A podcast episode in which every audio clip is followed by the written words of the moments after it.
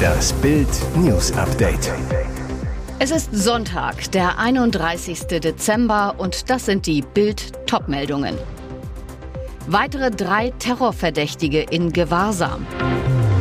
Ab Dienstag Dauerregen. Silvester macht 17 Deutsche zu Lottomillionären. Im Zusammenhang mit einem geplanten Terroranschlag auf den Kölner Dom sind am Sonntag drei weitere Verdächtige festgesetzt worden. Bereits an Heiligabend wurden fünf Personen aus dem islamistischen Milieu in Gewahrsam genommen, darunter ein Tatschike, der den Kölner Dom ausgespäht haben soll. Um diesen Verdächtigen hatte sich, nach Informationen des BKA und Bundesnachrichtendienstes, ein Netzwerk in anderen Bundesländern und dem europäischen Ausland gebildet, teilte der Kölner Polizeipräsident Johannes Hermanns am Silvesterabend in einer Pressekonferenz in Köln mit. Noch in der Nacht ergriff die Polizei Maßnahmen, die zur Ingewahrsamnahme von drei weiteren Terrorverdächtigen in Nordrhein-Westfalen führte. Die Zugriffe erfolgten in Duisburg, Nörvenich und in mehreren Objekten in Herne. Die Gruppe soll nach Informationen der Polizei einen Anschlag mit einem Auto geplant haben. Deshalb wurde die Tiefgarage am Dom abgesucht. Sprengstoffspürhunde haben aber Entwarnung gegeben. Seitdem werden Einfahrt und Ausfahrt dauerhaft durch Polizisten kontrolliert. Wie konkret der Anschlagsplan aussah, das kann die Polizei zum jetzigen Stand noch nicht sagen. Keine guten Nachrichten für die Flutregionen. Jetzt kommt tief Dietmar und bringt Deutschland ab Dienstag neuen Regen. Die Hochwassergefahr bleibt also weiter sehr angespannt. Vielfach weichen die Deiche und Dämme immer mehr auf drohen zu brechen.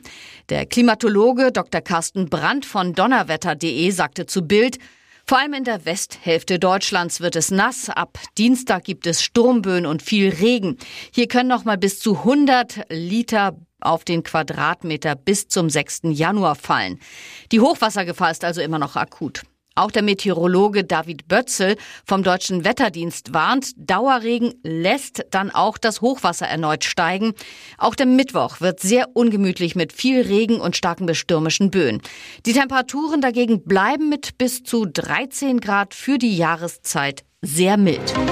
17 Deutsche dürfen mächtig jubeln. Sie starten als Millionäre ins neue Jahr. Sie räumten nämlich bei den Silvesterlotterien ab, die in einzelnen Bundesländern veranstaltet werden. Dabei liegen die Chancen auf einen Hauptgewinn deutlich höher als beim Lotto, teilweise bei 1 zu 250.000. Zum Vergleich beim klassischen Lotto 6 aus 49 sind es 1 zu 140 Millionen. In Baden-Württemberg räumten acht Glückspilze den Hauptgewinn bei den Silvestermillionen ab. Sie stammen aus Freiburg, dem Ostalbkreis, dem Enzkreis sowie den Kreisen Reutlingen, Ludwigsburg, Sigmaringen, Esslingen und Böblingen.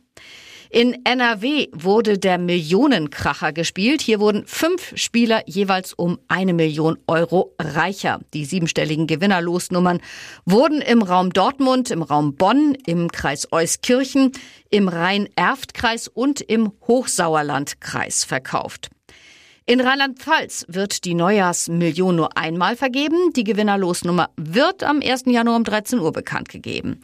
Den Schluss macht Bayern. Hier müssen die Spieler bis zum 7. Januar um die Million zittern. Zwei Spieler gewinnen. Voraussetzung für die Teilnahme an den Bayern-Millionen ist ein Wohnsitz in dem südlichen Bundesland. Deutlich kleiner fällt der Gewinn in Berlin, Brandenburg, MacPom, Sachsen, Sachsen-Anhalt und Thüringen aus.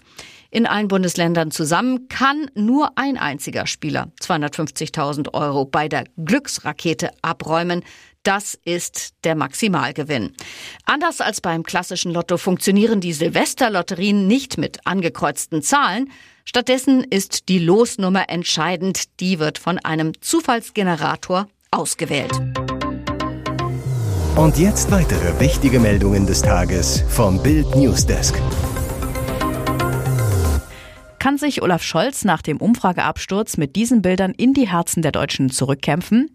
Wir sehen den Flutkanzler im teils überfluteten Pferden an der Aller. In Anorak, Jeans und sportlichen Outdoorschuhen blickt Scholz auf historisch überlastete Deiche an der Aller, einem Zufluss der Weser im Norden Niedersachsens. Kein Schlips, kein Sakko, ganz volksnah. Aber der Kanzler trägt keine Gummistiefel wie einst Gerhard Schröder während des Elbe-Hochwassers 2002. Er produziert noch keine starken Bilder, die den Bürgern in Erinnerung bleiben. An der Seite von Niedersachsens Regierungschef Stefan Weil und dessen Innenministerin Daniela Behrens fliegt Scholz am Vormittag im Luftwaffenheli über die Flutgebiete, spricht anschließend mit dem Feuerwehrchef, dem Bürgermeister in Pferden über die Gefahren für die Bewohner. Scholz Gesicht, ernst, betroffen, die Stirn von tiefen Sorgenfalten überzogen. Scholz, der Zuhörer. Statements waren erst für später geplant. Was soll er auch sagen angesichts der bedrohlichen Kulisse von Wassermassen, die seit nunmehr einer Woche auf die Schutzwelle der Stadt drücken und jederzeit die aufgeweichten Deiche der Region aushöhlen und überfluten könnten? Der Kanzler wolle sich ein Bild vor Ort machen, ließ das Kanzleramt zuvor ausrichten. Die Ehrenamtlichen und Berufsfeuerwehrleute loben. Das THW, die freiwilligen Helfer, die betroffenen Anwohner moralisch unterstützen. Nach seinem Lieblingsmotto You'll never walk alone. Russland lässt Raketen auf die Ukraine hageln. Bei einem Angriff in der ostukrainischen Stadt Kharkiv ist am Samstag ein Team des ZDF verletzt worden. Die sieben Mitarbeiter hätten sich zum Zeitpunkt des Beschlusses im Kharkiv Palace Hotel befunden, teilte der Sender mit. Dann schlug eine Rakete ein. Die ukrainische Übersetzerin des ZDF wurde von Trümmerteilen getroffen und schwer verletzt, ein Sicherheitsmann verletzt. Das Kharkiv Palace ist laut dem Sender ein Hotel, das vorwiegend von Journalisten genutzt wird. ZDF-Chefredakteurin Bettina Schausten. Dies ist ein weiterer Angriff Russlands auf die freie Presse. Wir hoffen, dass die verletzten Kollegen schnell genesen. Das ZDF wird weiterhin über den Krieg gegen die ukrainische Zivilbevölkerung berichten. Ihr hört das Bild News Update mit weiteren Meldungen des Tages. Österreich blockierte jahrelang. Rumänien und Bulgarien treten Schengen-Raum bei. Seit 2011 warten die beiden Länder auf den Beschluss. Jetzt sind Rumänien und Bulgarien Mitglieder des grenzkontrollfreien Schengen-Raums, zumindest teilweise. Nach Bedenken vor allem von einem Land geben nun alle EU-Staaten grünes Licht. Sie verständigten sich am Samstag darauf, den Schengen-Raum auf Rumänien und Bulgarien auszuweiten, wie die spanische Ratspräsidentschaft auf der Plattform X mitteilte.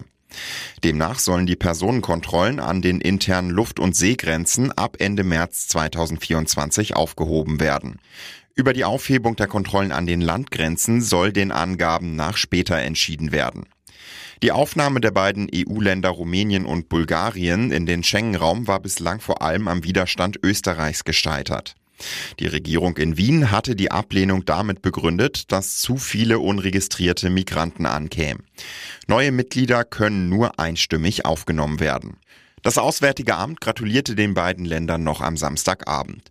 Europa rückt heute enger zusammen, hieß es in einem Post auf X. Bayerns Ministerpräsident Markus Söder im Interview. Deutschland braucht eine Drohnenarmee. Die Vorsätze von Markus Söder fürs neue Jahr drehen sich um Fitness und Ernährung. Immer gesund und fit bleiben, also weniger essen, mehr Sport, sagt der bayerische Ministerpräsident im Jahresendgespräch zu Bild. Das bringt einen klaren Blick und positives Denken. Politisch macht sich Söder vor allem um die Sicherheit Deutschlands Gedanken. Bild hat gefragt, Herr Söder, kein Vertrauen in die Bundeswehr? Söder, bei der Bundeswehr sind sogar Generäle besorgt, ob man überhaupt eine kampfkräftige Brigade für Litauen aufstellen kann. Und gleichzeitig räumt man ein, wie sehr man Russlands Durchhaltevermögen unterschätzt habe. Klar ist, sollte Russland in der Ukraine gewinnen und sich die USA aus Europa zurückziehen, wird es ernst für uns. Daher müssen wir die Bundeswehr endlich massiv stärken. Deutschland steht vor einer Generationenaufgabe. Es braucht einen Masterplan zur Landesverteidigung für die nächsten zehn Jahre. Die Bundeswehr soll nach Aussage von Verteidigungsminister Pistorius in wenigen Jahren kriegsfähig sein. Wie soll das funktionieren? Söder, wir müssen unser Land zu 100 Prozent verteidigungsfähig machen. Das bedeutet erstens volle Ausrüstung, volle Munitionsdepots, volle Ausbildungsmöglichkeiten. Zweitens neue Technologien gegen neue Bedrohungen. Wir brauchen deshalb eine Drohnenarmee mit 100.000 Drohnen für unsere Streitkräfte.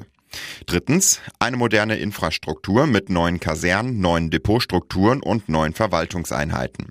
Nur so bekommen wir bei wachsender Bedrohungslage eine größere und stärkere Bundeswehr hin. Das ganze Interview lesen Sie auf Bild.de. Hier ist das Bild News Update. Und das ist heute auch noch hörenswert. Diese Dreiecksbeziehung beschäftigte in diesem Jahr ganz Deutschland. Andreas Ellermann, Patricia Blanco und die Dieter Bohlen-Ex Nadja Nadel Abdel Farag. Nachdem die Verlobung von Multimillionär Andreas Ellermann und seiner Verlobten Reality-TV-Sternchen und Tochter von Schlagerlegende Roberto Blanco im Mai platzte und der Immobilienunternehmer aus seinem eigenen 1,5 Millionen Anwesen am Stadtrand von Hamburg auszog, begann ein Rosenkrieg der besonderen Art. Nadel, die sich bereits ein Jahr lang aus der Öffentlichkeit zurückgezogen hatte, nahm Kontakt zu Ellermann auf. Es entwickelte sich eine Freundschaft, er gab ihr neuen Lebensmut. In einem Interview mit T-Online sagte er, wir haben Nadja dann in einem sehr verhungerten, erbärmlichen Zustand vorgefunden. Und da war mir klar, der muss man helfen. Sie hat quasi nach Hilfe gelächzt und musste erstmal wieder zu Kräften kommen.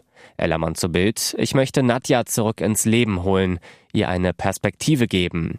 Ich werde ihr auch wieder Auftritte besorgen. Doch das passte der Blanco, die den beiden eine Affäre unterstellte, so gar nicht. Es kam zur Trennung, Ellermann zog aus. Nadel half er weiter bei einem Neustart, gab ihr einen Job als Schlagersängerin. Inzwischen ist Ellermann mit der dänischen Unternehmerin Ilka liiert. Der Streit mit Patricia Blanco soll vom Tisch sein und er blickt mit Zuversicht aufs neue Jahr. Den ganzen Artikel lesen Sie auf Bild.de. Das 16-jährige Wunderkind Luke Littler erreicht bei der WM das Viertelfinale. Der Engländer schlägt Dartslegende Raymond van Barneveld in einem packenden Spiel mit 4 zu 1. Früher war der große Van Barneveld Littlers Idol. Vor dem Match wurden Videoaufnahmen veröffentlicht, wie er den fünfmaligen Weltmeister als Kleinkind nachahmte. Littler warf auf eine niedrige Scheibe und jubelte wie sein Idol. Nun kam es zum großen Duell auf der Bühne im Alley Pally. Littler legte los wie die Feuerwehr, holte sich die ersten drei Sätze. Barney konnte sich erst im vierten Satz durchsetzen, als der 16-Jährige zum ersten Mal ein paar Pfeile daneben semmelte. Im fünften Satz blieb dann aber Littler cool und ließ sich das Ding nicht mehr nehmen. Seine Statistiken sind überragend. Im Schnitt erzielte er 105 Punkte, von Barnefeld 99. Littler trifft zudem 50 Prozent seiner Doppelversuche, bockstark. Am 1. Januar steht dann das Viertelfinalduell gegen Brandon Dolan an.